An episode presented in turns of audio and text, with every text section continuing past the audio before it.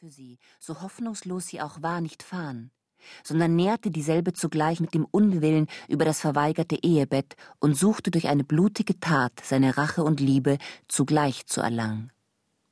Eine günstige Gelegenheit bot sich ihm dazu dar, und er ließ sie nicht ungenutzt vorbeigehen. Einmal, als Harité durch die List und Tapferkeit ihres Bräutigams glücklich aus den Händen von Räubern befreit worden war, kam er, unter die Menge der Gratulanten gemischt, und tat so, als wäre er außer sich vor Freude über ihre glückliche Rettung und über die nun folgende Vereinigung von Charité und Lipolem, aus der, wie er sagte, notwendig die allerglänzendste Nachkommenschaft ersprießen müsse. Er wurde von dieser Zeit an, besonders aufgrund seiner edlen Herkunft, unter die vorzüglichsten Gastfreunde des Hauses aufgenommen. Weislich verbarg er seine verbrecherischen Pläne und spielte den Herzensfreund in größter Vollkommenheit. Durch seine Gespräche, durch häufige Besuche, durch kurzweilige Gesellschaft bei der Mahlzeit, beim Weine, wusste er sich täglich mehr und mehr beliebt zu machen.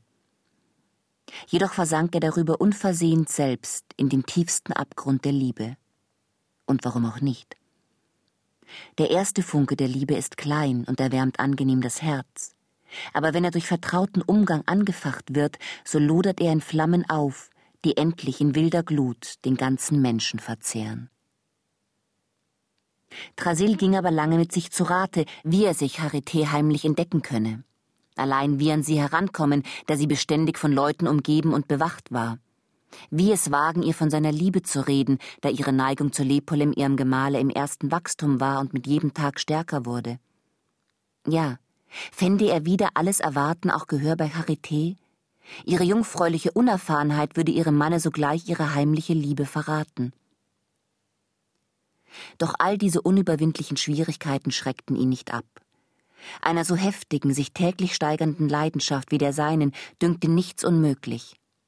Hört, ich bitte euch, hört mit bekümmertem Herzen, welch einen entsetzlichen Weg seine rasende Begierde einschlug.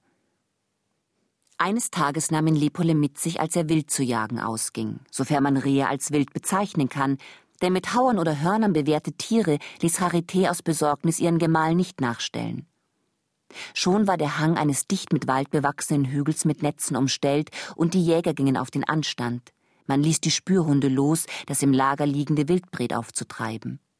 Stracks verteilten sich dieselben allenthalben durch das Dickicht, und wohl abgerichtet wie sie waren, jagten sie mit heimlichem Gekläff, bis sie Witterung aufnahmen.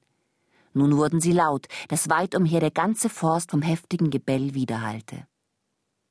Kein flüchtiges Reh stand vor ihnen auf, kein schüchternes Dammtier, keine vor anderen Tieren zahme Hindin, aber ein gewaltiger Keiler, den man noch nie in dieser Gegend gesehen hatte. Seine hängende Wamme, seine Schwarte, dick mit Krut gepanzert, gleich einem Bären, über und über zottig. Hoch die Borsten des Rückens gesträubt, schäumte er vor Wut, fletschte die Hauer und drohte Gefahr aus feuerflammenden Augen. Wie ein Blitzstrahl fährt er unter die Hunde, die sich ihm am kühnsten genähert, haut rechts, haut links um sich her mit seinen gekrümmten Gewehren, und sie liegen tot zu Boden gestreckt. Nun rennt er gerade gegen das Netz an, stürzt es im ersten Anlauf nieder und davon ins Freie. Die ganze Jagdgesellschaft war starr vor Schrecken. Keine anderen als gefahrloser Jagd gewohnt und noch dazu ohne Waffen, ohne Schutz, stoben sie auseinander und verkrochen sich so gut sie nur konnten hinter Gesträuchen und Bäumen. Allein Trasyll dünkte dies die schönste Gelegenheit zur Ausübung hinterlistiger Anschläge. Ei, rief er Lipolem zu, wir werden uns doch nicht die Blöße geben und gleich den feigen Memmen da vor Furcht und Schreck eine so fette Beute uns entwischen lassen. Unsere Pferde her, wir müssen dem Keiler nach. Nimm du einen Jagdspieß, ich nehme eine Lanze. Gesagt, getan. Sie sitzten zu Pferde und sprengen hinter dem Eber her. Dieser, seiner angeborenen Stärke eingedenk, stellte sich zum Kampf und schien wutentflammt zu überlegen, in wen er zuerst im Ansprung seine Hauer schlagen solle. Doch Lepolim kam der Bestie zuvor und jagte ihr seinen Jagdspieß in den Rücken. Trasil aber schont den Keiler, richtete seine Lanze auf das Pferd des Lepolem und schnitt diesem die Haxen ab. Das Pferd sank sogleich, als sein Blut floss mit dem Hinterteile nieder und warf wider Willen seinen Reiter ab. Wie dieser fiel, saß der Eber auf ihm und zerfetzte erst seine Kleider, als er aber aufstand, ihn selbst auf das Jämmerlichste. Nun freute sich der Busenfreund der gelungenen Tücke und hütete sich wohl,